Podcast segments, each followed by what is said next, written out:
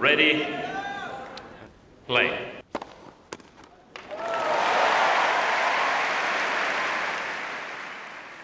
Olá a todos, bem-vindos a mais um Ponto de Encontro, novo podcast do Hack Etc. Eu sou o Gaspar Ribeiro Lança, estou com o Steve Grácio. Olá, Steve. Olá, Gaspar.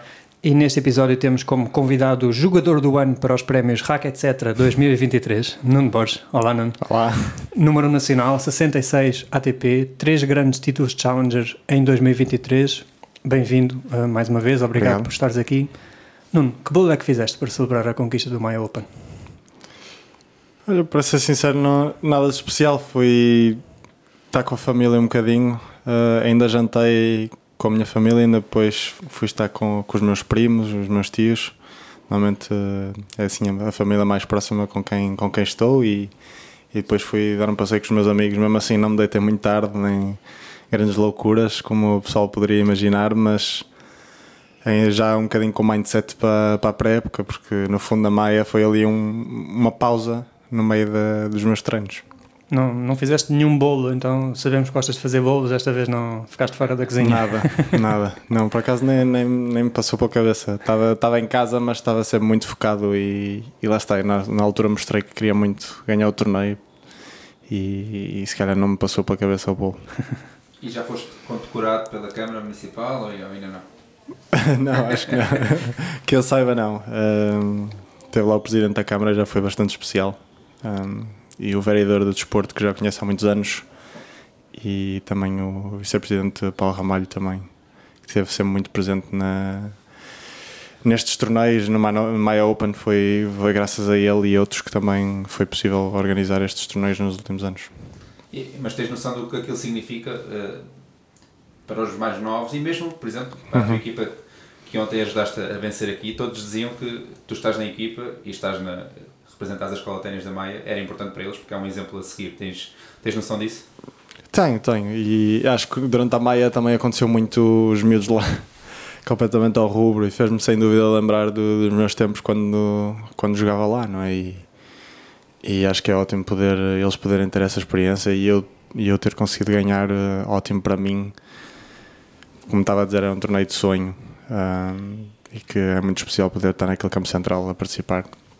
Sem dúvida que aqueles miúdos eu vi-me um bocadinho na, no papel deles há, um- há uns anos há uns bons anos. Mas para jogadores como o Francisco, como o Salvador, Sim. tens noção também da importância que tens? Um bocadinho mais atingível para eles que já estão a um nível, não é, já, já têm mais de 18 anos, já, já, já jogaram muito ténis e, e cresceram a jogar comigo também. O, o Guilherme, não, não me recordo muito bem, mas eu lembro que o Francisco Rocha entrou para a escola de ténis da Maia com pá, aí 14 anos. Eu lembro-me perfeitamente daquela direita pá, que, eu, que eu dizia que parecia que ele estava a pousar um machado no ombro porque era muito pesada. E ele, se não me engano, tinha vindo do Caiola com, com essa direita. Acho que foi das primeiras coisas que o João Maio tentou melhorar. E desde aí, meu Deus. um, o Francisco, na altura, não era, não era dos melhores do grupo e tem-se tem -se superado. E eu continuo a dizer que era, que era, se calhar agora já não tanto, mas que era o jogador mais underrated de, de Portugal. E eu acho que ele me tem, tem dado justificação àquilo que eu disse nos últimos tempos e acho que sim, é bom também tê-lo por perto, saber que, que, ele, que ele está cheio de vontade e que também pode seguir a minha, a minha caminhada ah, no circuito, quem sabe. É, Neste momento passou uma semana, quando o podcast sair já terão passado mais alguns dias, mas continua muito presente na tua cabeça aquele dia, aquela vitória. Emocionalmente, lá está. Como é, agora que já passou algum tempo, como é que tem sido e que efeito é que sentes que realmente teve em ti? Gostava, gostava de ter saboreado um bocadinho mais, sinceramente. Acho que podia, sei lá, gostava de ter chorado um bocado mais, deixar, deixar de sair um bocadinho o sentimento mais. Ah, não sei porque na altura não achei que era oportuno e, e já estava focado nos treinos, mas, mas agora se calhar um bocadinho mais relaxado acerca disso e mais focado no físico do que propriamente a jogar ténis, senti que larguei mesmo tudo naquele, naquele torneio e, e foi bom poder eh, agora ter estas semanas para, para descontrair um bocadinho, não estar tão preocupado se as coisas não estão a sair direito, porque a minha direita não precisa estar boa agora, precisa estar daqui a duas semanas ou três. E, e o meu saborear se calhar está um bocadinho nisso agora, de poder ter, dar-me o direito de relaxar um bocadinho. E, e pensaste muitas vezes naquele encontro dos quartos de final, a dois pontos da derrota várias vezes. Foi um momento-chave da semana? Eu lembrei-me quando ganhei esse jogo, eh, lembrei-me um bocadinho de Barletta, o meu primeiro Challenger 80, na altura 80, não havia os 75, que eu salvei um match point nos quartos de final contra o Darderi, Luca Darderi. E, e acho que na Maia aconteceu um bocadinho o que aconteceu nesse torneio. Depois foram jogos duros na mesma, na, na meia e na final, mas senti que aí foi um ponto de viragem, um jogo muito duro que eu poderia ter perfeitamente perdido e tive aí isto de perder, muito parecido com o Vavassori e que e depois daí eu senti que tinha, tinha grandes hipóteses de ganhar, mas lá está, ele era um jogador duro e era um jogador que eu podia perfeitamente perder e mesmo a meia final eram jogos complicados que eu sabia mas, mas fez-me lembrar sem dúvida esse momento que foi ali um momento de viragem mais quase uma segunda oportunidade para, para continuar na luta pelo título Tu, pelo que nos explicaste, fizeste férias, em, lá está, férias, Antes. uma pequena interrupção antes da, da Maia. não, ainda parei bastante Foi? Parei- no total tive quase 10 dias Ok. Mas o objetivo era o Maia Open ou era já 2024? eu na altura também ajudei-me um bocadinho a mim mesmo a tirar um bocadinho de pressão da Maia. A verdade é que a Maia não era o maior torneio que eu estava a jogar esse ano e, e apesar de ser um torneio que eu indo a jogo queria mesmo muito ganhar e sabia que era atingível. eh, se calhar mais do que um Masters 1000, não é? Mas obviamente que eu gostava mais de ganhar Xangai do que ganhar Maia, mas a nível sentimental e aquilo que teve o significado é, é muito especial na mesma. Que há por ser dos meus torneios favoritos, se não o meu favorito. Mas acho que deu um bom boost aquele, aquele, aqueles dias que eu tirei, sem dúvida, para, para poder realmente não pensar na raquete. Foi mesmo. Ainda mantive um bocadinho a forma física, porque lá está, pensei no peso que seria depois de de não estar eh, minimamente em forma e o quão custa depois para recuperar. Então ainda me mantive mais ou menos. eh, o que ajudou, sem dúvida, só tive uma semana para depois começar a treinar para a Maia, que normalmente não é o ideal, até em termos de lesões, isso. Há um grande, grande risco nisso, mas mudança de piso também. Eh, meses e meses a jogar em piso rápido, mas acho que, acho que me fez muito bem a nível de cabeça, sem dúvida, e, e a cabeça estando lá tudo é possível. E foste viajar ou, ou ficaste por casa? Foi para Lanzarote. Era eu e a minha namorada achamos que era inteligente não, não fazer uma viagem muito grande, muito longa e ir para um sítio com um bom tempo. Teve um tempo espetacular, não choveu uma única vez. Estavam entre 25 e 30 graus de máxima. Deu para ir à praia, deu para desfilar na, na piscina. Foi ótimo. Era o que precisavas, não é? Sim. E- Algo que eu não posso fazer durante uma semana qualquer. E ela tem essa. Ela já jogou também, não é? Eh, Ela tem essa noção de que também é que é preciso para ti. eh, ou seja, da ideia que é muito importante para ti, não só por ser tua namorada, obviamente, mas mesmo para a tua carreira, é uma pessoa muito importante, não é? Claro, ela tem sido super flexível nesse aspecto e já estávamos a guardar esta semana há imenso tempo. Ela sem muito bem saber exatamente qual era a semana, mas já tínhamos planeado isto. Eh, O torneio da Maia calha ali numa, numa data um pouco menos conveniente, digamos assim, porque também é a última semana do ano, literalmente. Muitos jogadores já, já arrumaram as raquetes para o ano nesse, nessa altura. Então tive que escolher bem a semana, mas ela, ela percebeu totalmente e, e sem dúvida que me ajudou também a, a estar descontraído e estar à vontade com, com largar a raquete e não ter de pensar muito no torneio. E, e esteve lá na Maia também, no, no último sim. fim de semana. Lá, estava sim. planeado ou foi de propósito? Não, como eu na altura falei com a minha equipa se, se, se achavam bem que mesmo que a meia não corresse bem, eu pelo menos ficava lá o fim de semana eh, com a família, nem que tivesse que um ou dois dias treinar lá na Maia e arranjar maneira de, de me manter ativo. Eh, então foi mais fácil para mim combinar com ela, já que ela a partir de sexta à noite já está livre, ela viajou nessa noite e ficou até domingo à noite. Mas claro que correu tudo demasiado perfeito. perfeito. Ela acabou por eh, não ver-me sofrer naqueles jogos de quarto de final e ver só as meias e a final que não houve. Quer dizer, foi estressante na mesma, mas não, não houve aquela epopeia de stress completo do- dos quartos de final. Correu mesmo muito bem. Esse fim de semana foi espetacular.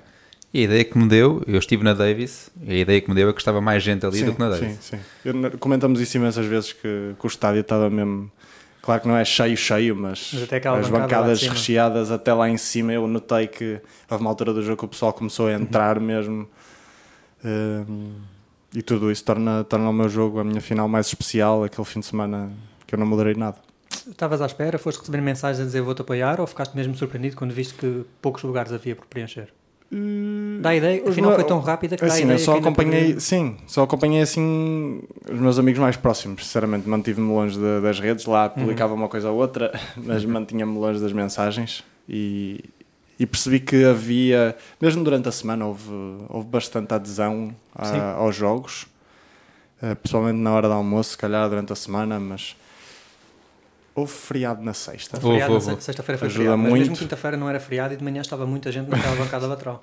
Não, ajuda ali. Acho que a Maia também já começa a ter um, um histórico ali de ter aquele torneio e já haver muito esporte ali à volta, sem, tu- sem dúvida que tudo isso ajuda a que o pessoal venha. É uma escola muito grande com muitos alunos. Se juntarmos os pais e a família mais próxima, acaba por, por se fazer um estádio cheio. E já, já não é a primeira vez que jogaste e guardaste o título para o 100 mil, para o mais importante de todos. sim, não é? sim, claro. Se era para ganhar, era este.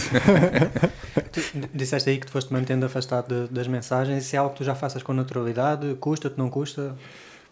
Eh, se me perguntassem isso há um ano, eu diria que, que me custava. Lembro-me perfeitamente de falar isso com a minha equipa que, que sentia que recebia muitas mensagens e às vezes ter o WhatsApp e o meu Insta com mensagens por ler deixava-me estressado. Acho que me habituei um bocadinho a essa sensação de. E não, e não é por desleixo, e não é desrespeito mesmo, é mesmo É Pá, fundamental. é, é ótimo eu poder estar mais tranquilo e não, não ter de estar a preocupar com isso. E realmente, pronto, às vezes estou numa viagem de carro, meia horinha, e simplesmente consigo dar essa atenção no momento em que eu não eu não estou ocupado ou, a descansar mentalmente, ou às vezes é uma viagem, pronto, eu aproveito. Eh, claro que tenho que. Essa gestão do meu tempo foi tudo algo que eu fui aprendendo ao longo do tempo e. hum, foi mesmo o circuito que me, que me deu essa, essas lições e fui eu aprendendo ao longo dos torneios e com as experiências. Lá está, porque não és nenhum, não és nenhum miúdo que veio agora 18, 19 anos como o Henrique, mas como vens da faculdade é quase, são quase os primeiros passos que estás a dar, não é? Sim, os meus 22, 23, se calhar são os 18, 19 de, de muitos que vieram diretos. E eu não tive aquela experiência que, que o circuito realmente e os anos do circuito valem de alguma coisa. né? O college acaba por ser uma experiência totalmente diferente, não há esta atenção dos mídias como há, como há no, no- nos Challengers e nos ATPs, nem pouco mais ou menos. E tudo muito mais isolado também. Tu na Maia disseste-nos que foi o, o melhor ano da tua carreira este ano. De longe. Do que é que te orgulhas mais eh, em 2023? Orgulho-me do ano em geral, acho que os títulos sem dúvida que são os highlights deste, deste ano. Adoro poder dizer que fui o primeiro vencedor de um 175. Eh, essa ninguém me tira e eu, eu continuo a dizer essa que é verdade. Eh, e, e olhando para trás, grandes slams, mais uma vez, quadro principal em todos. Eh, não é que tenha feito isso no ano passado, mas, mas poder participar nos, nos quadros principais é, é algo que às vezes deveria valorizar mais e, e, e não partir do princípio que, está lá, pronto, perdi na primeira, pronto, estou, chateado, não. Acho realmente estar lá é, é um highlight e, e às vezes preciso de me dar mais crédito também nisso. Que é muita, é, é, é mesmo só, só estando lá é que, é que se percebe que estes anos todos que andei a jogar era para isto, era para estar naquele, naqueles torneios cheios, cheios de gente que nem dá para andar lá no meio. Um, poder, eh, poder partilhar campo com, com os melhores do mundo, jogadores que já fizeram recordes e, e tudo isso é, por exemplo, Barcelona, jogar com o Carlitos, são tudo experiências que, que eu vou guardar para sempre que, e que me dá vontade de continuar a, à procura de mais e, e que devia olhar mais vezes quando vou para os treinos e às vezes as coisas estão duras, porque realmente para esses momentos não há melhor. Sim, eh, nós temos aqui alguns tópicos, esse do Carlitos é um em que vamos, vamos querer picar, Uhum. mas só aproveitando a deixa de, de- Tu tens ali duas, três semanas, são, são mais, mas tens duas, três em que ganhas aqueles challengers, o 125 primeiro e depois o 175 em Phoenix, também com a transição para, para, para os Masters 1000 depois.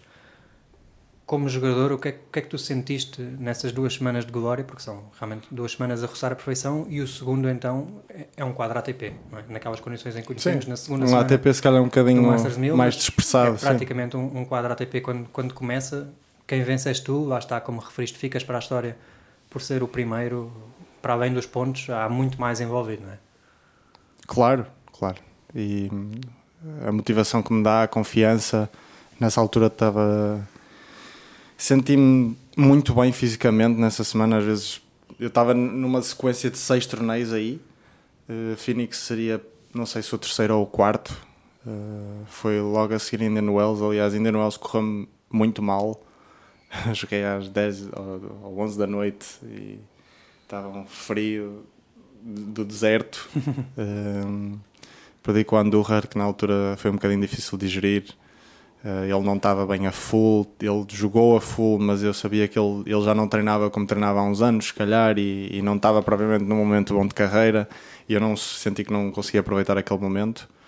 E na semana a seguir ganhei no 135, a sentir-me muito bem fisicamente, com uma confiança inacreditável, sentia que não conseguia falhar as bolas e estava muito, muito focado. Um, uma semana muito linear a nível, a nível mental, sem grandes, sem grandes altos e baixos e, e se calhar a, a, semana de Monterrey me deu muita confiança, mas quando lá está, condições muito diferentes, Monterrey, altitude, campo rapidíssimo. Um, eu... Também com vários jogos à noite, se não me engano, não é?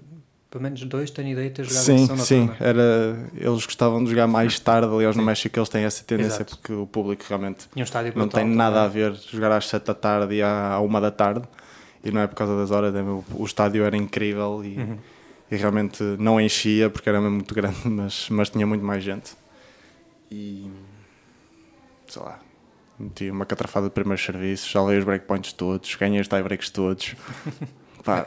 Na zona quase, não é? Sim, é, eu acho que é essas semanas que, que temos de saber aproveitar eh, quando estamos a jogar bem, que realmente depois capitalizam uh, a nível de pontos para, para muitas vezes o resto do ano. É impossível estar naquele nível o ano todo. Pelo menos aquele era o meu, o meu auge, ou o meu momento de, de foco perfeito. Até porque o ténis podia não estar. Aliás, eu acho que estou a jogar bem melhor agora do que estava a jogar aí em Monterrey. Estou com um bocadinho mais certas coisas técnicas um bocadinho melhor na esquerda, Uh, o serviço, se calhar, está 2 km mais rápido. Não sei, a nível de pernas, sinto-me mais forte, um bocadinho a mexer melhor. Mas lá está, essa, essa semana correu tudo muito bem. E, e se calhar deu-me confiança depois para Phoenix. E a verdade é que eu aí em piso rápido, em piso rápido estava-me a sentir muito bem. Mas lá está, depois na terra, até achei que fiz uma boa, uma boa temporada. A relva não me correu assim tão bem. Uh, fiz uma boa meia final contra o Andy Murray e depois sentia que os jogos me estavam a fugir e não é que estava a jogar mal, simplesmente às vezes basta não estar com aquele salvar aquele breakpoint e faz toda a diferença e não dá para acontecer todas as semanas. O ténis é muito é muito volátil, é perde-se e ganha-se jogos como se nada fosse. E por falar em relva, não há SES, obviamente, mas uh, tu estavas a liderar o encontro quando tens aquela uhum. lesão e pensas muito nisso ainda e achas que ganhavas o encontro? Pensei um bocado, quer dizer, principalmente depois de estar a voltar, a começar a tocar na raquete outra vez, depois de magoar no pé, já estava de pé ligado mais uma vez. Hum, e claro que o pensamento me foge um bocadinho para o.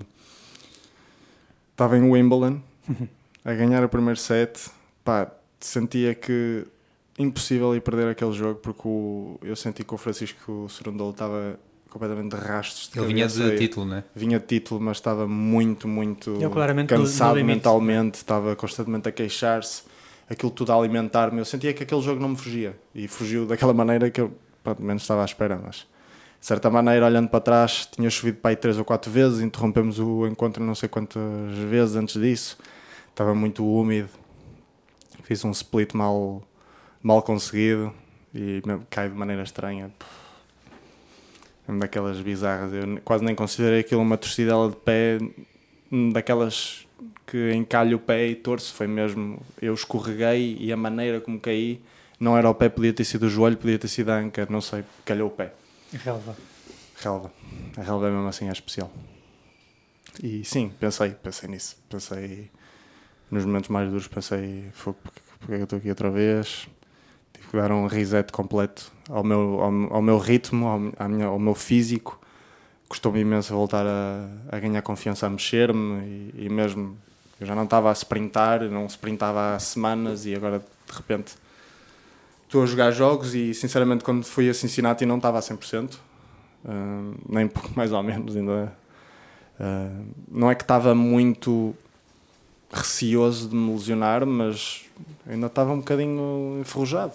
E, e no ténis, como temos assim tantas semanas, acho que também é importante às vezes não é mandar-me um bocado às cegas, mas às vezes só estamos mesmo prontos quando, quando vamos a jogo e precisamos de arranjar soluções. E essa altura foi, sem dúvida, a mais difícil do ano, mas mesmo assim não tive assim tanto tempo parado. E, no, no fundo, por motivos diferentes, tu dizias que a derrota com o Andorra te custou pela oportunidade, uhum. ali também, no fundo, é parecido, não é? Essa custou-me mais ainda, eu acho, em Wimbledon. O Andorra aí jogou melhor e ganhou-me. Ali pois. foi. Nós, pela questão de serem grandes torneios, boas, boas primeiras claro, claro. E, e Wimbledon, não é? Sim. Claro. Eram, e poderiam ser 45 pontos aí, não é? Exato. Uh, o Inderwall estava a jogar para bem menos uh, para a segunda ronda do qual e ia jogar com o Gojo, acho outra vez, uhum. se, se passasse. Uh, por acaso, ainda bem que acho que não tinha dado para isso antes, não tinha sido pior. uh, não costumas estava... ver os quadros? Não costumo ver. Já tínhamos falado sobre isso. Consegues fugir a isso? E, e ficas chateado quando por acaso quando dizem, dizem por. por é? Não fico muito chateado, mas digo que não sabia e já não preferia não mas, ter sabido. Mas interiormente preferias mesmo não Preferia saber. que não me dissessem, claro. Ah, vai jogar com aquele. ou eu já teria visto, ou escolhi não ver. O atleta normalmente faz os dois antes de, de toda a gente. Mas a verdade é que os quadros saem para toda a gente, igualmente para os jogadores como para, para o claro. público. Portanto, toda a gente tem acesso a essas informações ao mesmo tempo. Mesmo na internet tentas não Tudo. ver as notícias. Zé Morgado, então é preciso ter cuidadíssimo com aqueles tweets estão sempre a sair notificação. Perigosíssimo. Tentas não, não abrir nada. Sim. E fazendo ainda aqui um, uma resenha à, à, época, olha, eu estava a ver a tua temporada, quando a preparar também aqui a, a conversa, e é impossível não, não falar da, do encontro com o Wisner, não é? Acho que uhum. Eh, tem, tem, já agora se queres falar um pouco do encontro, e, e, a ideia que me dá é que foi dos mais importantes da tua carreira, pelo menos dos mais foi. especiais, não sei se concordas. Sem dúvida. E, e dos mais pesados também. 4 horas de pura, puro stress. Uh, Parecido com o Shelton no ano anterior, no US Open? Hum, para ser sincero, este custou-me mais okay. a, nível, a nível mental, valeu mesmo por 3. Foi, As características dele? Foi inacreditável. Também eu acho que o facto dele, dele ser tão bom no serviço obriga que o meu foco tenha que estar mesmo muito apurado ali naquelas duas primeiras. Eu não posso deixar uhum. fugir ali. E, e, mesmo nos jogos de serviço eu, eu, sentia que não podia perder um ponto de borla, porque de repente ele, ele, ele manda-me uma resposta assim mais arriscada e sai dentro e eu já estou 0,30. E é um pesadelo estar 0,30 contra o John Isner, vamos, vamos ser sinceros. Uh, Portanto, estás contente por ele ter terminado a carreira? Contentíssimo. Então, estes jogadores mais altos podem todos reformar-se mais cedo, não há problema nenhum. que são uma dose para jogar. E não, e ter aqueles match points todos a responder e não conseguir, e ter de servir para o encontro. Pá. Eu, eu, eu, estava lá, mas confesso que não me lembrava no dia organizar os vídeos de telemóvel é que vi o vídeo da celebração e acaba por ser muito parecida à do My Open. Tu deixas de cair na terra a celebrar com os braços e com as pernas é abertas alívio, e depois quando te levantas estás completamente sujo de, de terra. São duas celebrações muito reformada também. Exatamente. Esta da Maia, a minha mãe disse que era impossível recuperá-la. Diz que fez tudo mais uma coisa, acho que agora a minha avó vai tentar um bocadinho. Que, mas Depois dentro de um quadro e penduras na, na Sim, parede. toda laranjada, não tem mal nenhum. uh, sim, é um alívio gigante.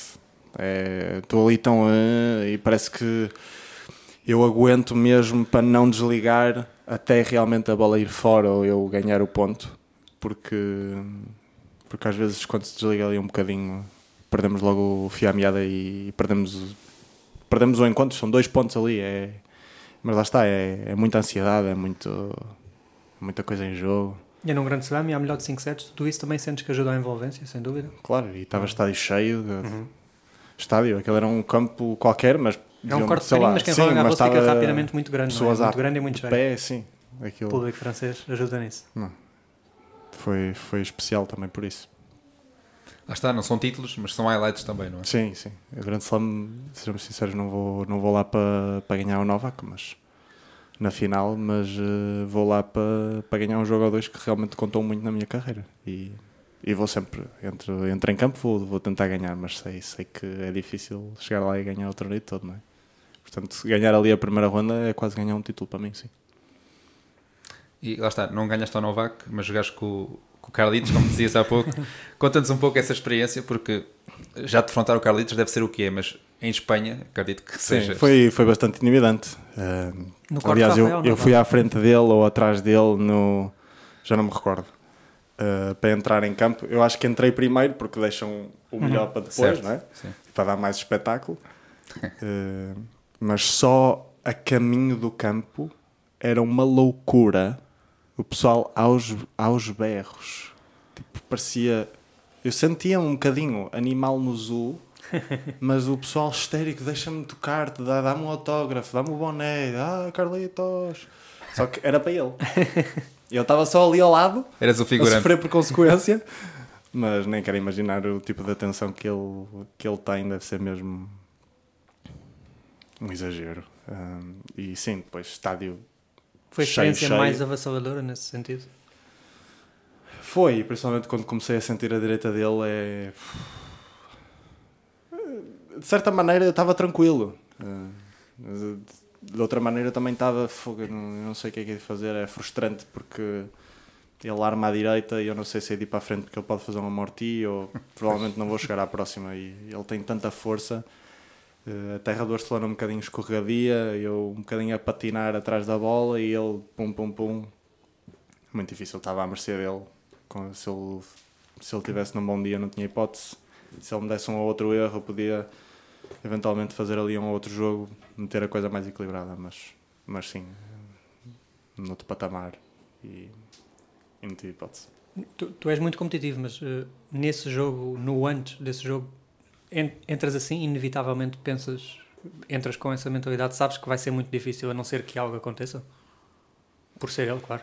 Sim, vou tentar focar um bocadinho nas minhas coisas, tentar fazer muito bem aquilo que eu, que eu gosto de fazer e que, que são as minhas armas e sei que vai haver momentos em que eu não, eu não vou conseguir fazer nada. Às vezes tenho que ir um bocadinho no instinto, ok, eu estou a sentir que ele vai servir aqui ao T e tentar dar-lhe uma, uma resposta um bocadinho melhor do que só jogá-la lá dentro, que ele também serve muito forte, apesar do serviço eu não acho que seja o forte dele. Se ele pega logo naquela primeira bola, eu sei que estou um bocadinho a ele escolher e eu escolher e, e ver o que é que dá. Mas o ténis às vezes é muito assim, não é?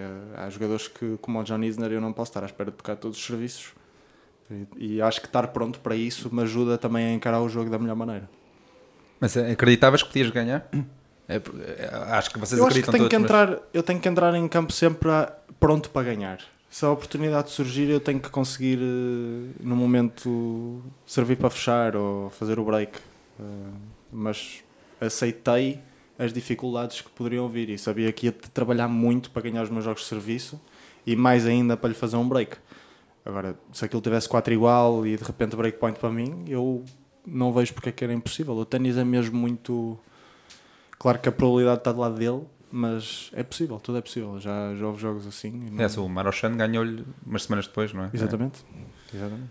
Tu, tu, tu também defrontas o Rune este ano até se calhar foi o, o encontro muito menos conseguido da tua parte, uhum. e tinhas defrontado o Sinner uh, no ano passado. Sim. Consegues comparar a experiência de defrontar o, o, que as pessoas dizem que é o novo Big Tree? Consegues comparar a experiência de defrontar os três? Obviamente, o Alcaraz foi em casa, é um pouco condicionado, uhum. mas a experiência de defrontar tenisticamente aqueles três? Sim, são, são, são muito jovens e parece que já, já lhes veio ter isto com tanta facilidade. Um, se calhar eh, os três por razões diferentes Uh, mas uh, sim, os três muito intimidantes na maneira como conseguem tocar na bola e a intensidade, o ritmo é, é outro em relação ao meu. Mas também sei que fazem algumas asneiras e não é, não é impossível derrotá-los. Uh, mas claro que a jogarem muito bem são muito perigosos e podem ganhar literalmente a qualquer um, como já o provaram. O Sinner na altura até estava a jogar bem, mas longe de lhe fazer um break, Acho que não tive nenhum breakpoint. Aliás, se cheguei ao 40 deve ter sido uma vez. Um, rápido indoor. Ele já tinha ganho aquele torneio. ele depois acabou por perder, eh, retirou-se, mas, mas muito perigoso. O Rune, na altura, vou ser sincero, não estava nas melhores, melhores condições, tinha estado doente uh, nesse, nesse dia. Uh, quando acabei o jogo no dia anterior já, já me estava a sentir mal. Não fiquei completamente de rastros, mas ia jogar com top 10 a meio gás. Pois. Óbvio que o resultado não estava, não estava a meu favor, eram condições muito lentas, estava muito calor, tudo isso. Pá, joguei, joguei não nas melhores condições e não, não tive hipótese. Tentei, não sei se tentei fazer uma outra vez serviço rede, uh, numa, num desespero. Uh, o Rony era muito rápido e, e conseguia gerar muita potência também. A esquerda dele realmente era, era muito boa. Um, e com o Carlitos, pronto. Também estádio a full. Ele a jogar em casa com uma vontade imensa. Ele ganhou a Tsitsipas nessa final 3 e 2. Eu acho que não fui só eu que não, não senti grandes chances. E, por falar em Tsitsipas, também jogas com ele, aliás, em Roma, uma semana uhum. especial, porque em Roma ganhas uma ronda no, no ATP Masters uhum. 1000. Tsitsipas, que a Anastasia, a tua namorada, conhece bem, julgo eu. Aliás, eu acho que eles chegaram a jogar um torneio seleções, seleções juntos. Sim, sim, sim. Como é que foi o pré-encontro? Houve alguma brincadeira? Não. Falaste com ela, ela falou com ele sobre isso depois? Acho que não, não, não se mantém, não tem uma relação muito próxima, conhecem-se conhecem uhum. e são amigos, mas acho que o Stefanos também se ilusionou um bocadinho agora de, de toda a gente. Uh, claro que a carreira dele estava, estava no patamar e ele sempre pareceu um gajo muito focado no ténis. Uh, desde, muito, desde muito jovem, Uh, lembro e joguei contra ele em pares no Campeonato da Europa de Sub-18. Eu e o Filipe Cunha Silva jogamos contra ele. Okay. Contra ele e o irmão, se não me engano. Portanto, até terá é sido próximo da altura em que eles jogaram a tal seleção. Ela, nesse momento, estava na seleção com ele. Okay. Foi nesse mesmo, então? Sim. Ok, engraçado. Aliás, eles devem ter partilhado a seleção mais do que uma vez, não é? Mas eu sei que nessa vez ela estava lá e eu não a conheci lá. Mas vocês cruzaram-se antes de se conhecerem nos Estados Unidos? Sim. Foi... Mas não chegamos a falar, vimos-nos uhum. e pronto, passamos. Eu também não prestava atenção a essas coisas. um, e sim, o também foi um, foi um jogo especial. Depois acabou por eh, ser adiado com a chuva e tudo, mas também uma, uma experiência muito boa. Um jogador um, de top, serviço inacreditável.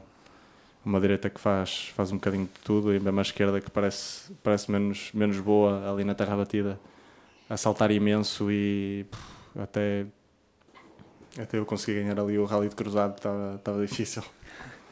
Sim, foi de facto um, um ano de, de, imensas experiências. Uhum. Deste umas quantas lições também, eh, Sim. levaste uma outra, faz parte e é, é importante para aprender.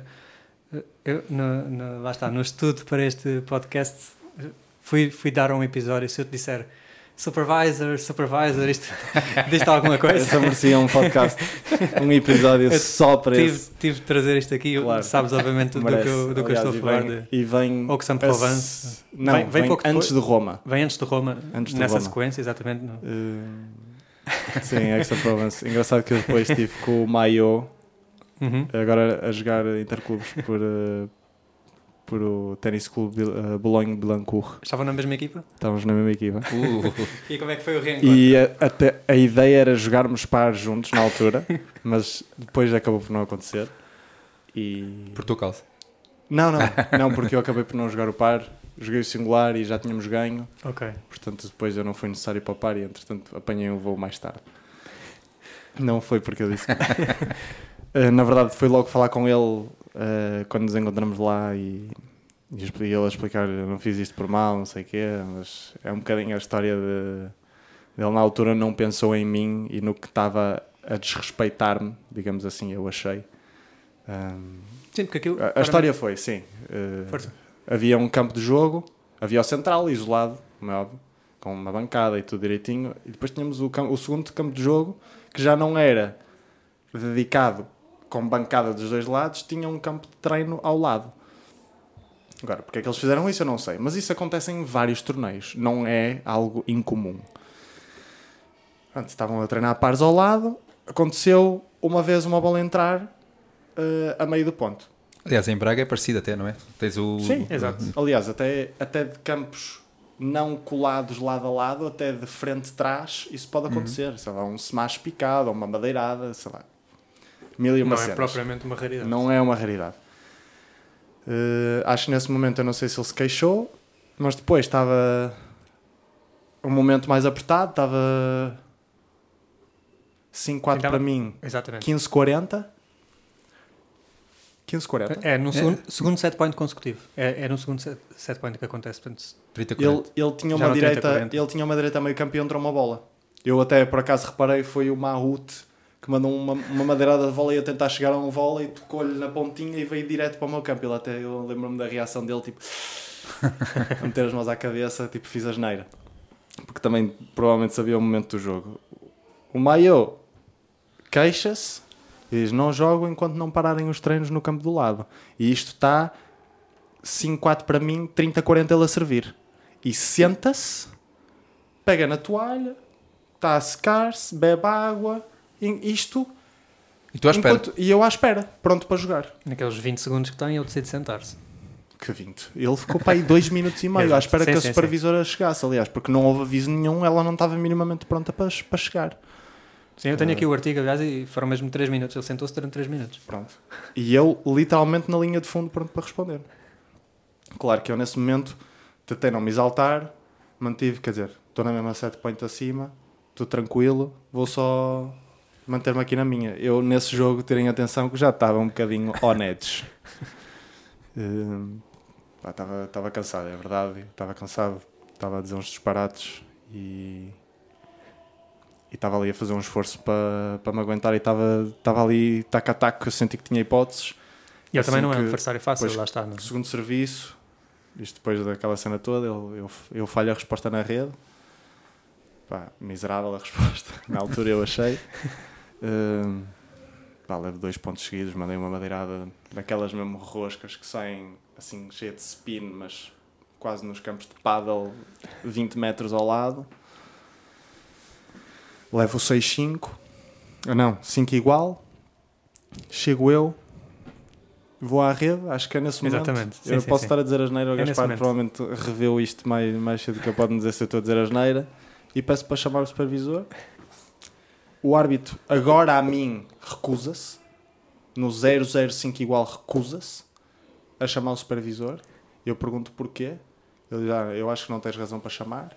E, e, e digo-lhe, então ele no set point pode sentar-se, beber água, ir à toalha como se nada fosse, e eu agora estou aqui no 5 igual, no meu jogo de serviço, a começar e não me deixam. Ah, Agora tem que ser na troca de campo e eu chamo o supervisor. Jane, não quero saber, quero o supervisor. E ele, não, não, não. E eu, supervisor, supervisor. Oh, uma cena assim, uma cena assim, Foi mas isso, várias vezes. E eu já estava numa de. Eu não quero saber que pareça um idiota aí neste momento. Eu preciso que me chame o supervisor. E brincadeira ou não, no final desse jogo eu escrevi um relatório à ITF por causa disso. ITF? Ah, ATP. ATP, pronto, certo. ATP era um ATP Challenger. Recebeste muitos vídeos. Isso é um mimo, não é? No fundo. Não, por acaso não. Aliás, Passou, passou assim despercebido. alguns amigos meus eu tive que lhes eh, depois eu mostrar, que eu também achei piada, achei que eles mereciam saber este, este acaso. Eh, não, mas escrevi porque achei escandaloso, quer dizer, ele pode parar, sentar-se, quase gozar comigo e, e eu a seguir, e eu culpei isto tudo obviamente ao, ao árbitro de cadeira que, que eu acho que fazia um mau trabalho e eu todo queimado, como se costuma dizer. Eh, ali num completo desabafo, já, já nem queria saber o que é que estava a passar. E, e, sinceramente, aquele segundo set eu perdi, foi para aí 6-3, mas eu estava longe de estar eh, pronto para ganhar aquele jogo. Foi, eu acho que nunca, nunca consegui depois desanuviar desse, desse momento. Hum, e claro que não o posso culpar dessa. Porque eu, estando bem de cabeça, posso chegar àquele breakpoint na mesma set point e provavelmente ganhá-lo se, se estou assim tão frágil, obviamente que este tipo de coisas acontecem, mas de qualquer das maneiras acho que o trabalho dele foi mal feito e, e quer dizer, ele pode do nada chamar o supervisor num set point e eu no 0-0 não, não pude, achei discriminatório e, Mas é, mas é e isso. escrevi um relatório sobre isso. Conhecendo-te mais do que o estares desgastado eh, psicologicamente e mais até se, do que, do que o árbitro não ter agido, a ideia com que eu fiquei naquele momento e mesmo em reflexão foi que aquilo te estava a incomodar pela desporti falta de desportivismo Claro, da parte claro. do, do na altura é? nem, nem pus logo tudo no árbitro. Pensei, como é Uhum. que ele se atreve neste momento a sentar-se tipo à minha frente? Eu até lhe fiz. Eu estou a, a gesticular neste momento, ombros para cima, mãos para fora, do género, o que é que estás a fazer? tipo, está set point, bora jogar. Ele, não, não, não, não jogo. Pronto, e, e eu depois, depois disse-lhe, não, não fales comigo sequer, que no final do set, eu obviamente levei break a seguir. Eh, no final do set ele a dizer, opá, que eu não fiz isto para te desrespeitar e não sei o quê. Pois, mas nem pensaste, nem pensaste na- nas consequências. Isto não é fazer tudo o que te apetece. E é verdade. E, e não sou amigo dele. Não sou amigo dele não, e digo isto aqui na boa, porque não, não me identifico com este tipo de reações. Eu sei que ele pode não ter feito isto a pensar em mim, mas isso para mim é igual. É igual. Estamos ali num campo, somos profissionais. Quer dizer, eu, eh, eu dedico isto à minha vida e, e, e ele faz parecer isto um, um C ali em, em ovar, como eu jogava quando éramos miúdos e que o, o outro bola bate no meio do campo e decide roubar uma bola. Quer dizer, isto não, não, tem que haver regras, tem que haver desportivismo e achei uma, uma enorme falta de respeito eh, geral. E acho que nem tinha que ser ele do outro lado. Eu não tinha nada contra ele antes disto, nós não nos conhecíamos. Não havia razão nenhuma para ele me fazer aquilo. E pronto. E agora, não, não se fala? É? Não, falamos. Falamos. Eu não vou. Simplesmente não, não vou ser a bestie dele, não é?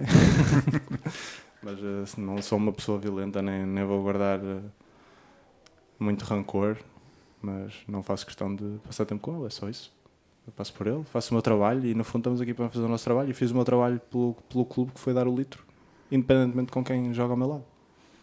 Pelo menos há um bom, uma boa história para contar. Não, essa sem dúvida. Aliás, eu só agora fiquei assim um bocado. Eu confesso que eu, na altura fez-me o dia. Mandei ali Não, umas gargalhadas, estava a precisar para os e espectadores devia haver mais, mas naquele momento soube-me soube bem. quanto mais disto, melhor. Eh, São momentos infelizes para mim. Pronto. Também deixa lá pelo, pelo momento. O momento mais, mais feliz, diria, foi eh, o sucesso por Portugal, já, já quase a terminar o ano. Foi a primeira vez que jogaste como número um, se não falha a Uhum. memória. O que é que, que é que significou para ti aquele fim de semana? Eh, porque, obviamente, não foste só tu a ganhar, mas tiveste um grande peso na, na vitória. Uma vitória muito bem conseguida, a meu ver. Em jogar fora de casa, numa Áustria perigosa, que sem Dominic Thiem, mesmo assim, eram favoritos, a meu ver. Eh, tinham uma dupla só dos pares, dedicada. Eh, aliás, foi o único ponto deles. O João, acho que foi ali a chave, ele ter conseguido ganhar ao, Hoffner. Foi ali, o, se calhar, o maior eh, upset. Eu não achei que o João estava na melhor forma, no melhor momento tenístico, digamos assim, e o Hoffner estava provavelmente nos, nos seus melhores momentos de carreira. E o João, mesmo assim, conseguiu salvar o match point a responder para, para sacar lá aquele, aquela, aquela jogatana. E a partir do 2-0, depois não conseguimos o par, mesmo assim.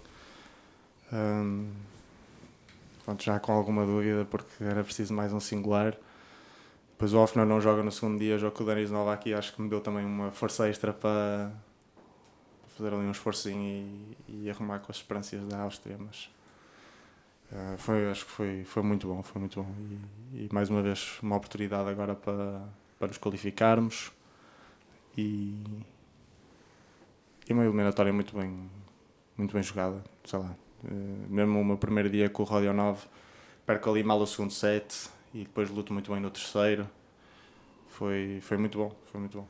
E tu no segundo dia não era suposto jogar pares e era suposto jogar com o Hoffner. Portanto, foram ali duas alterações. Como é que reages eh, a essas duas mudanças? Vá? Sabia que ia ser um dia, um dia pesado, uma eliminatória pesada para mim. Eu já, já não estava propriamente fresco depois do jogo com o Rodio 9, foi, foi bem duro.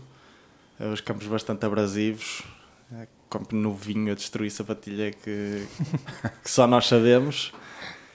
E, e um par também bastante desgastante, principalmente a nível emocional. Custou muito perder aquele, aquele par. E eu estava eu furioso. Eu lembro-me de sair, sair do banco furioso depois de perder aqueles dois tie-breaks que achei que tivemos mais oportunidades durante os sets e que depois no tie-break fomos perder os dois. mas pronto, os, os pares ainda por cima, mais ainda que os singulares, é, é mais assim, cada vez um ponto de ouro assim, meio bem ganho, chega às vezes para, para virar o jogo.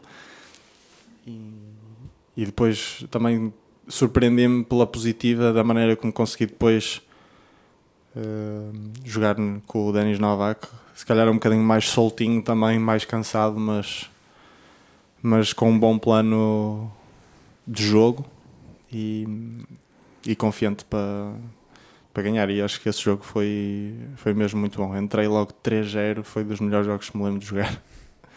Foi três winners direitas seguidas. Houve uma altura que eu, eu até. Estava um, surpreendido comigo mesmo e depois consegui manter um bom nível para, para o resto do encontro. Foi, foi muito bom.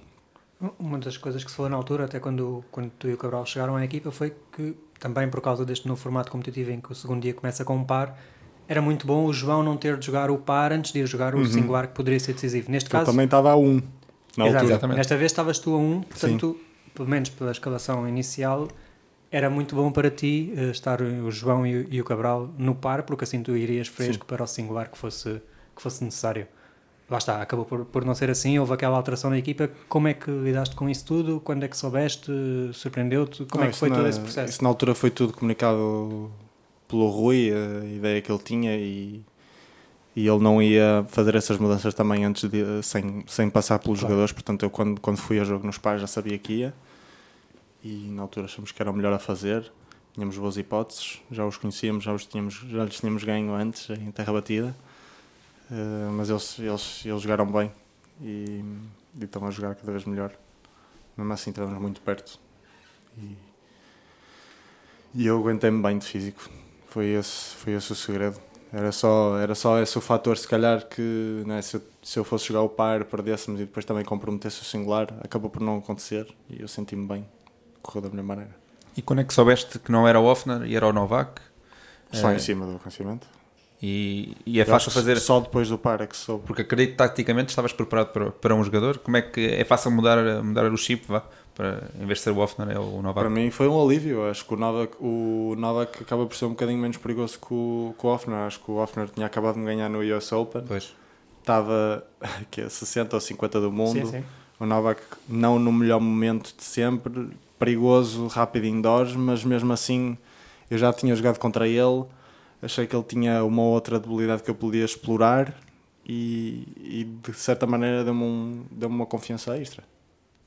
Nós já, já te vimos várias vezes ter jornadas duplas, mas acho que foi a primeira vez na tua carreira em que a jornada dupla começou com o par. Consegues comparar em termos de derrotas? Porque já te vimos em algumas em que perdes o singular e depois tens de voltar ao, uhum. no par. No par tens sempre a vantagem que o parceiro pode te ajudar a puxar para cima.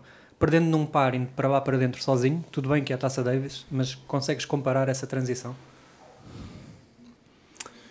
Assim, o meu objetivo principal é sempre o singular. Numa Davis acaba por ser igual para igual. Um uhum. ponto é um ponto. Uh, agora, sempre que no par dá sempre para dividir uh, aquele sentimento de frustração. Quer dizer, fomos ali os dois que tivemos os dois tão perto. Eu não acho que tenha eu feito muita borrada, nem ele muita borrada. Acho que acaba, acabamos por dividir um bocadinho a, as coisas, felizmente, não é? e também nos ajuda a encarar o jogo da melhor maneira.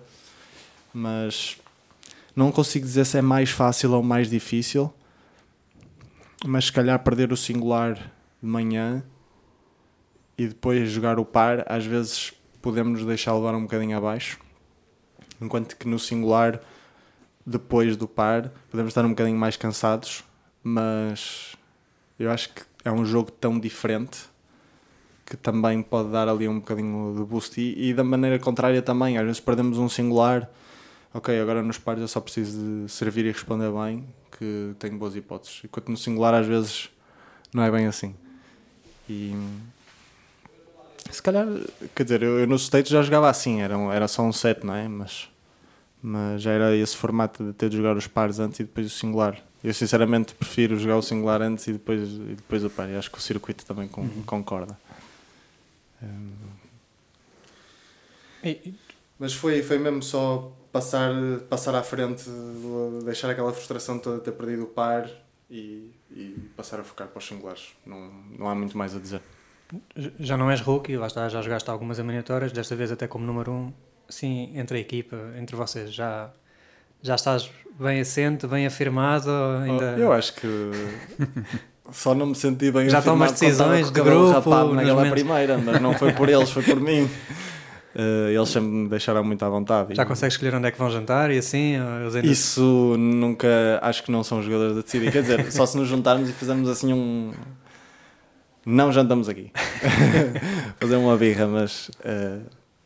Não, temos, temos sempre. Acho que estamos sempre todos de acordo. O jantar acho que é o capitão que decide. Agora, se calhar o Vasco até, o Vasco é que normalmente sabe os melhores, os melhores spots para, para se comer. E e nós confiamos a full na, nas decisões deles.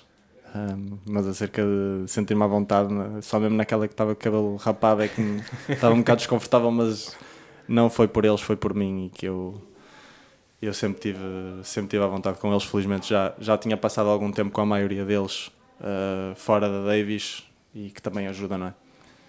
Mas já, mas já te vês como o melhor jogador português da, da atualidade? Uh Quer dizer, sim, o ranking, o ranking eu não estou não estou neste momento perto de ninguém. Eu sinto que tive claramente o melhor ano como português e, e, o número mostrou, não é? Agora, eu posso perder com qualquer um deles eh, em qualquer dia do ano, mas acho que olhando para o ano todo, eu fui o melhor em termos de em termos de consistência, porque no fundo é, é isso que conta no ranking e foi isso que eu consegui estar muito bem. Claro que eu acho que tenho que melhorar muito o meu nível, porque às vezes estou um bocadinho abaixo do que quero estar e, e claro, vou, vou estar sempre insatisfeito com isso. vou sempre à procura de um bocadinho mais, mas, mas acho que felizmente para mim eu sempre, eu sempre fui mais consistente do que de altos e baixos e acho que isso me ajuda também no, no final do ano porque dá-me várias vezes muitos pontos e não uma quantidade absurda de pontos e depois uns zeros. E pelo menos agora com os ATPs torna-se um bocadinho mais difícil. Mas, mas é isso que eu tenho ainda à procura. E se calhar não ver uma semana como o fim do mundo mas como um ano que, que me dá oportunidades de, de eu jogar bem e de, e de continuar a somar. E, e, até estatisticamente já és um dos melhores portugueses de sempre. Aliás publicámos esta semana só o João Sousa é que terminou uma época com o melhor ranking do que tu. Em que lugar é que tu te inseres na, nessa lista de melhores portugueses? É muito difícil, é. é aquelas perguntas spicy que vocês gostam de mandar. Exatamente. Vou ver se eu digo a coisa errada. Ninguém vai ouvir isto, estamos a conversar Não, só aqui sim, os três. claramente. Um, há muitas coisas que eu admiro em todos eles e todos jogamos no ténis de maneira tão diferente. Acho que em, eh, em Portugal, realmente para nos sobressairmos no circuito internacional, tivemos que ser. Uh, fenomenais em uma coisa ou outra que nos distingue. eu não acompanhei tanto o ténis, o ténis de. Se calhar do Rui, do Frederico, vi-os um bocadinho já mais de longe. O Pedro senti, senti na pele o que é que era. O Rui também senti, mas tinha 16 anos e eu não sabia o que é que era jogar ténis direito. e e eu acho que o Pedro, eu nunca vou conseguir tocar na bola como o Pedro toca, e é, e é a minha sincera opinião. Eu posso bater mais forte, posso servir melhor, mas no que toca a gerir o jogo de fundo do campo, na terra batida principalmente, o Pedro era, era um fora de série. O Rui, provavelmente, hum, ele diz que não era um serrador nato hum, e que realmente controlava muito bem o jogo. Um jogo, se calhar, mais adaptado à terra batida, Indoor, se calhar, não era muita coisa dele. Um serviço que não fazia tantos danos, mas que realmente uma garra fora de série que, que o levou muito longe e umas pancadas muito bem trabalhadas que faziam gerir o jogo da maneira que queria. E mesmo agora treinar com uma outra vez, aquela direita eu ainda tenho problemas a lidar com ela, mesmo ele com quase 40 anos e, e claramente fora de forma. Mesmo assim, me causa problemas. O João eu acho que a intensidade do João é que é mesmo algo inacreditável. Ele, ele pode não parecer ter o melhor serviço do mundo. A direita realmente causa muitos estragos em muitos pisos. Parece não andar surreal, mas ele consegue tirar tempo, ele consegue sufocar os jogadores com a vontade dele e a intensidade que ele tem no campo. E, e acho que isso é, para meu ver, aquilo que eu senti. Que, que lhe faz realmente ganhar muitos jogos e que os títulos dele também são à custa disso lá está. Agora, se eu, sou, se eu me sinto nesse grupo, pelas minhas razões, pelas me- as minhas armas são claramente diferentes de todos eles. Um, aliás, o Gastão, também estou-me a esquecer do Gastão. Já senti o Gastão na pele várias vezes. Um, aliás, havia uma altura que estávamos fartos de jogar um contra o outro. É verdade. Um, dos jogadores mais rápidos que me lembro de ver, e força de pernas de outro mundo e, e um bom serviço. Pessoalmente, ele não é dos jogadores mais altos, mas eu acho que ele serve muito bem para a altura dele e a direita dele é, é o que nós já to- todos vimos naquela altura em que ele estava a jogar aqui em Oeiras. Ele parecia que em duas direitas acabava o ponto, Uh, independentemente de onde é que está no campo. E depois a chegar às bolas todas torna-se difícil ganhar-lhe. Um, mas é. Sinto-me orgulhoso de poder fazer parte de- desse grupo, que são todos indivíduos muito especiais e que, e que todos, eu acho que desbravaram um bocadinho de nova terra, principalmente o João, para, para os mais novos e para o ténis português, e que nos ajuda a, a ver que é possível, que podemos ir lá e que Portugal, devagarinho, que somos poucos e que não temos as melhores condições, mas que, mas que é possível. Uma resposta a puxar o politicamente correto. Claro. Mas uh, eu fico um bocadinho mais. Os melhores títulos são do João Sousa, obviamente, os Uhum. ATP, mas a seguir aos títulos do João Sousa, e é verdade que o Frederico Gil e o Pedro Sousa jogaram uma final ATP, mas o título seguinte já é o teu em Phoenix, um 175. Pois, mas na altura eles não tinham 175, portanto É verdade. é injusto. É É verdade. verdade. Boa. Os Se fosse. 120 Na altura, os 125 que eram o mais altos, se calhar equivalente. eh, o Rui, o Pedro. O Pedro ganhou. Sim, o Rui e o Pedro tinham a categoria mais forte Ok. antes de tu ganhares. O Portanto, tu passaste a importância. não. Uh, não, era o Rui e o, e o Pedro tinham, Tinham tinham, ganho a, 125. a categoria mais importante. Pronto. Acho que Poderia. aceitamos, aceitamos essa. Poderia ser equivalente. Mas já agora. Com a inflação dos anos, Exato. os números também aumentam. Estás bem preparado. Mas já agora, não sei se nos queres ajudar aqui a construir o jogador perfeito. Ah, podemos começar pela direita. Melhor direita do ténis português. Eu escolheria. Podes escolher-te a ti próprio. Em alguma. Eu escolheria a do Gastão. Ok. Esquerda. Eu escolheria. Pensa bem. Eu vou dar a minha. Ok. Eu poderia escolher a do Pedro perfeitamente, mas eu gosto, eu gosto da minha esquerda. Serviço? Eh, ou o meu do Jaime Faria. Jaime está tá com os bons números, eu acho. E se calhar agora ainda não tem a consistência necessária, mas eu acho que ele pode vir a, a ser o melhor servidor de todos os tempos em Portugal. Ok. O Gastão Elias uma vez disse que, que eras tu. Agora apareceu o Jaime. Pode tirar-te esse, esse trono. O Jaime ainda vai, ser, ainda vai ter o seu tempo. Ok. Mentalidade. Quem é que achas que é, o- a melhor mentalidade? O Rui. Eu acho que a mentalidade envolve várias coisas. Hum, eu acho que ele, ele conseguiu ser muito consistente e também saber o que é que estava a fazer. E não só ir à maluca, como só ter raça. Eu acho que ele, ele tinha cabeça, não era só fechar os olhos e ir com tudo, porque às vezes isso às vezes é a maneira que nós encontramos, mas eu acho que ele, ele nesse aspecto pode ter sobressaído. E o físico, já agora? Pernas? Eh, Nuno Marques. Ok. Conta. Conta, Conta, claro, claro, claro, claro, claro, que sim, claro. claro que Nuno sim. Marques era um monstro. Toque de bola. Toque de bola pode ser eh, Francisco Cabral. Ok. Eh, posso estar a faltar-me alguém, mas eu acho que o Francisco é uma boa opção. É, eu ia perguntar pelo vôlei, mas o vôlei e toque de bola acaba por ser parecido. Ah, acredito que escolhas o teu amigo. Envolve muito mini ténis. Francisco Cabral, vencedor. Ok. eh, tu agora já andas no circuito há algum tempo, eh, que é bom, temos alguém que anda nos grandes palcos.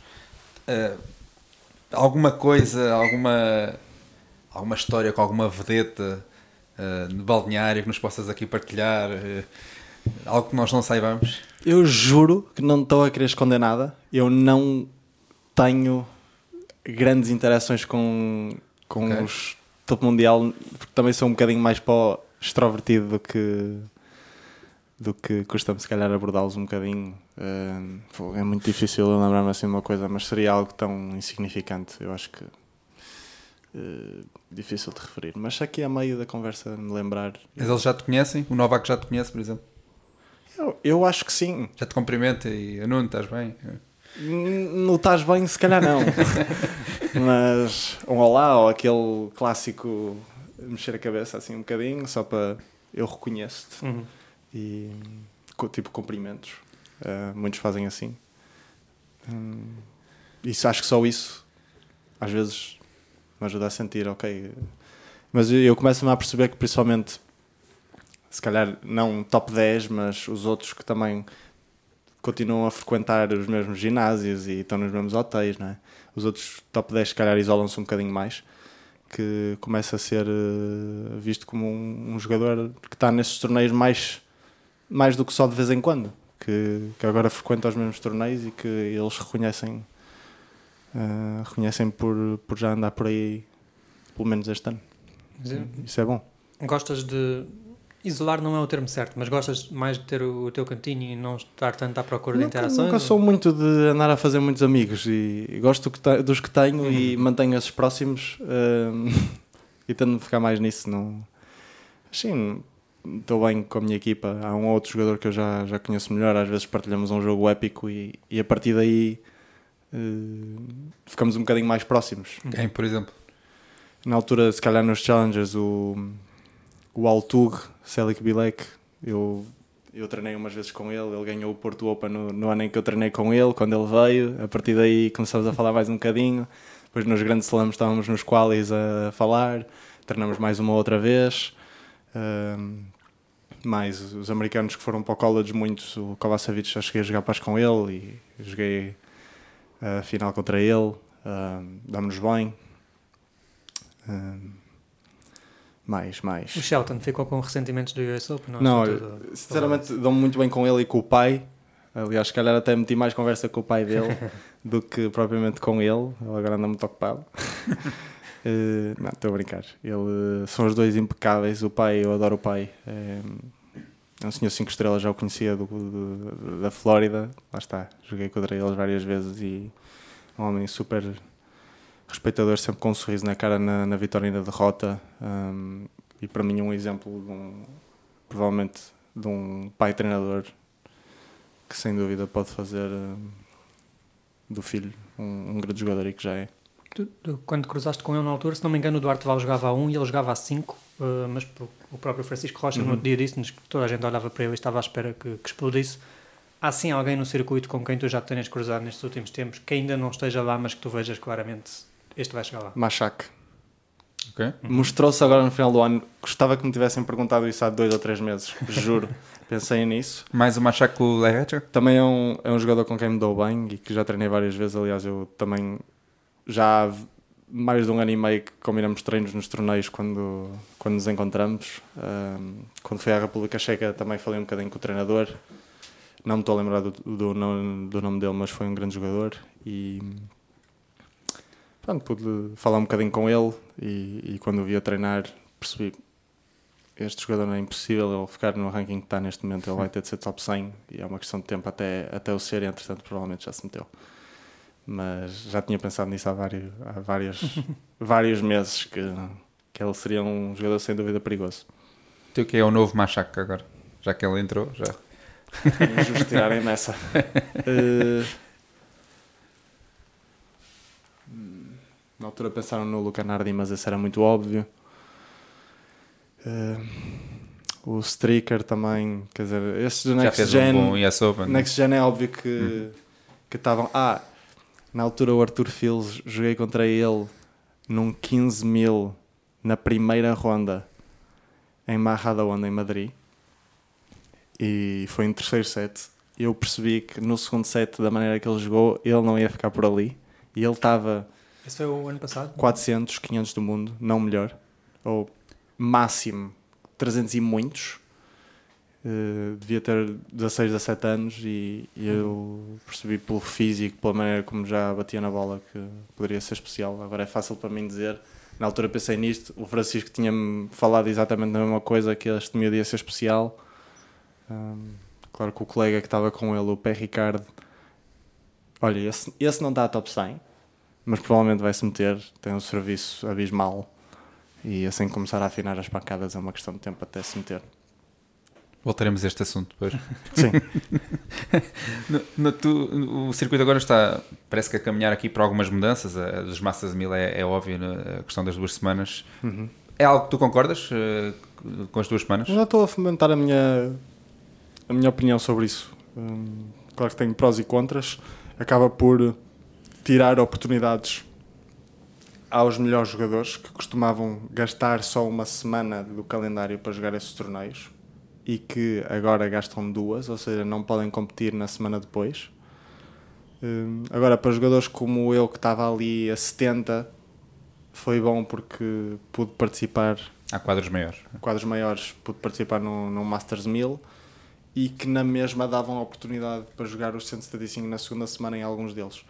Agora, aconteceu-me eu ter perdido na segunda ronda com o Tsitsipas e não poder ter jogado a semana seguinte. E acho que isso devia-se ponderar, arranjar uma solução acerca disso, porque perder a segunda ronda dá-me 20 pontos. Isso foi por causa da questão da chuva, não foi? Foi, porque foi adiado. Mas mesmo assim foi só um, uma noite. Uhum. E, e, eu mesmo assim, perdendo no domingo de manhã, eu senti que ainda tinha hipótese de poder participar na torneio a seguir e acabei por não conseguir. Um, Ainda, ainda, estou, ainda estou a ponderar melhor sobre isso, mas não sei se a minha opinião vai mudar muito, porque a verdade é que estão todos a, a ficar assim e, e acaba por também obrigar-nos a jogar esses torneios, são torneios obrigatórios, os Masters 1000 exceto Monte Carlo, e sendo assim, mais jogadores estarão obrigados a completar uh, esses torneios e Pronto, é claro que nós não queremos fugir desses torneios, mas de certa maneira não me gosta a ideia de não termos opção. Não é que teria feito diferente, pessoalmente. Primeira experiência em cada um deles, eu não hesitaria. Aliás, até tentei jogar Paris no Quali.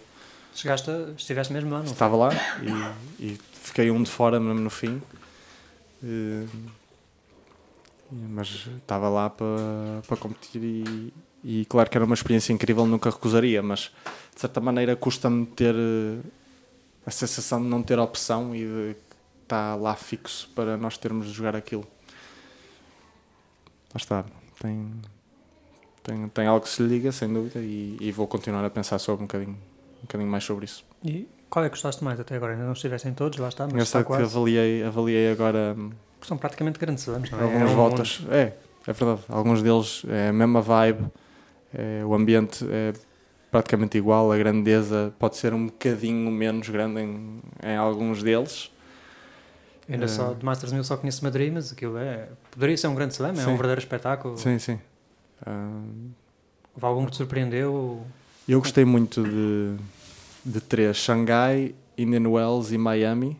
Uhum. Acho que foram os meus três favoritos. Na altura escolhi Xangai e, e Miami como os meus favoritos. Não. Daniels também, o facto de não ter tido uma experiência boa, de ter jogado à noite, não ajudou.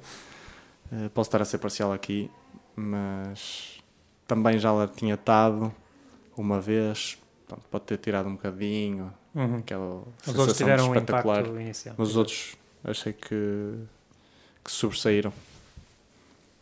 E mudavas alguma coisa? Já tiveste tempo a pensar nisto? Mudavas alguma coisa na forma como o circuito está montado? Algumas regras? Alguma coisa que gostasses de ver mudado se fosses tu a mandar, por exemplo? Eu, por acaso, a Next Gen uh, tem vindo a implementar umas regras assim um bocadinho à frente, eu acho, mas sinceramente eu acho que pode vir a ser o futuro do ténis. Não, não estou a dizer se concordo ou não, mas o facto de ser a melhor de 5 sets, short set, ajuda a que seja muito mais rápido, os jogos não se prolonguem durante 4 ou 5 horas, uh, mas que também seja assim mais rápido de também se perder um jogo assim do nada. Uh, o facto de haver uh, não haver juízes de linha, não há erros. É, electronic line calling é sempre ao milímetro, quer dizer, pode haver uma ou outra, mas coisas que o olho humano nunca na vida poderia sequer discutir. Acho que isso é o futuro, são coisas muito boas. Uh, cada vez mais se vê, se vê chamada eletrónica. acho que isso vem para ficar. pontos de ouro Gostas? Assim, eu joguei college assim. E, e pares, não jogas muito, não é? E não diria que não, mas seria algo difícil de, de, mudar assim. Aliás, os pares já se joga assim. E super tie break um, já é uma lotaria descomunal, como eles sabem. Uh, mudar, por exemplo, grande slam para ponto de ouro era, era assim uma mudança drástica. Era, era. Mas, mas, por exemplo, essa, essas duas mudanças que tu começaste por referir do short set, há melhor de 5 sets, mas short sets para quem já ganhou a Ben Shelton no US Open, como foi e para quem ganhou a Isner e celebrou como celebrou e sentiu aquele alívio em Roland Garros, eh, achas que seria igual? Pois eu acho que não. Estaríamos aqui a falar desses jogos? Eu acho que não. Porque essa também acaba por ser a discussão no mundo do ténis, não é? Claro, é, é espetacular, mas acaba por ser mais fácil de se ver, não é? Hum, é isso. Eu não estou a dizer se concordo ou não. Mais fácil também pode facilmente tornar-se mais banal. Sim. Essas vitórias assim. Ou seja, misturarem-se mais umas com as outras. Vai não- haver mais underdogs a ganhar, provavelmente. Não se distinguirem tanto. Sim. Pode, pode ser um bocadinho bom para os espectadores, mas de certa maneira os favoritos começam a perder mais vezes assim de maneira estranha. E eu acho que os jogadores nesse aspecto não, não gostam, gostam de sentir que, que ganham melhor, não é? E claro que se eu estiver a jogar contra o Nada, que vou dizer todos os dias ponto de ouro, short set, sem árbitros até, mais sujo possível, num tornado, eh, mas mas claro que no geral depois também não gostava que fosse ao contrário eh, quando eu fosse o favorito que, que fosse assim, não é? Hum, são mudanças que eu acho que o Next Gen tem a oportunidade de fazer essas mudanças imediatamente que o ténis poderá demorar mais de uma década sequer a, a ponderá-las. Mas sim, essa do, do line calling acaba por destruir muitos trabalhos para os juízes de linha, mas acaba por ser eh, exato. eh, que para o ténis, eu acho que os desportos também têm ido um bocadinho para esse lado, agora com o VAR no- nos outros desportos, acaba por ser o caminho, o caminho a ir, eu acho. Mas te- tens um desejo que mudas para amanhã? Qual, qual é que seria? A mesma bola o ano todo. É, esse foi Ou- de facto um, tema, um dos temas do ano. Ou que fique por temporadas, do género Terra batida uma e. América, Uhum. América piso rápido, tudo isto. Uhum. América do Sul, Terra Batida, tudo isto. E, e já nem estou a dizer que há bolas melhores que outras, porque provavelmente há e há bolas favoritas e umas que fazem mais ou menos mal ao ombro. Eh, Mas acho que essas mudanças é quase como as pessoas têm que ver que nós fazemos tanta direita, tanta esquerda, tanto serviço, que às vezes meter 5 gramas numa raquete é uma lesão, ao fim de mil serviços. É uma lesão de sobrecarga ou até tirar pode ter o, o mesmo efeito. Só haver esse, essa mudança de estímulo com tanta repetição, essas coisas acontecem. E acho que estarmos a mudar de bola todos os torneios dá cabo de nós. Porque parece que o corpo tem que inflamar outra vez e, e- e criar adaptação e depois, de repente, já estamos a levar com outra bola, há um novo estímulo, o nosso corpo tenta se adaptar e depois outra vez há uma altura em que quebra, não é? E, e o circuito também é tão longo, eu acho que é difícil, muito difícil mudar isto. Eu estou a dizer num mundo hipotético, eu gostaria que, o- que a temporada fosse mais curta. Eu acho que 19 torneios contabilizados é muito. Não precisa ser tanto. E tem vindo a aumentar ao longo dos anos, como, como me apercebi. Eu E agora que- com as duas semanas, pior ainda, não é? Pois, porque aquele, um torneio agora ainda por cima são duas semanas, ou seja, são mais semanas a competir, acaba por também tirar menos jogos seguidos. Eu acho que, por exemplo, os Grand Slams têm. Joga-se num dia, no dia a seguir não se joga, joga-se no dois dias depois. É um bom. É um. É um bom princípio porque dá-nos mais tempo para recuperar. Dá para jogar aquele jogo a melhor de 5 sets e pelo menos dá tempo para recuperar. Se estivéssemos jogar no dia a seguir era impossível. Eu acho que não dava. Aliás, aqueles que aconteceram jogaram a meio gás porque houve o atraso, tiveram que jogar no dia a seguir. Toda a gente viu que o homem estava de rastros. E, portanto, isso acaba por ser bom para isso, mas lá está, são mais semanas fora em que não estamos em condições ideais de treino muitas vezes. Eu sei que são os melhores torneios do mundo, mas muitas vezes não temos o ginásio da maneira exatamente que queremos, não temos a nossa equipa também ao nosso lado, às vezes acaba por ser um bocadinho mais difícil manter o corpo saudável e em forma, porque também estamos a querer priorizar o, o desempenho e o jogo e a querer só estar sempre a recuperar. Também é algo que eu tenho, tenho andado a tentar gerir. Portanto, se pudesse, essa medida das bolas e a temporada um bocadinho mais curta e com menos torneios contabilizados e menos torneios obrigatórios. Ou seja, não gostas da ideia de ter de jogar os quatro grandes slams e praticamente todos os Masters mil? Toda a gente vai jogá-los. Eu não acho, eu não acho é que. Eu não acho é que a ATP nos tem que obrigar. E haver aqueles bonus pools para aqueles jogadores que participam ser julgado por causa disso, faltando a um, com menos, ou seja, só o Roger eh, com 35 mais é que poderia faltar a dois ou três. Uhum. É ridículo.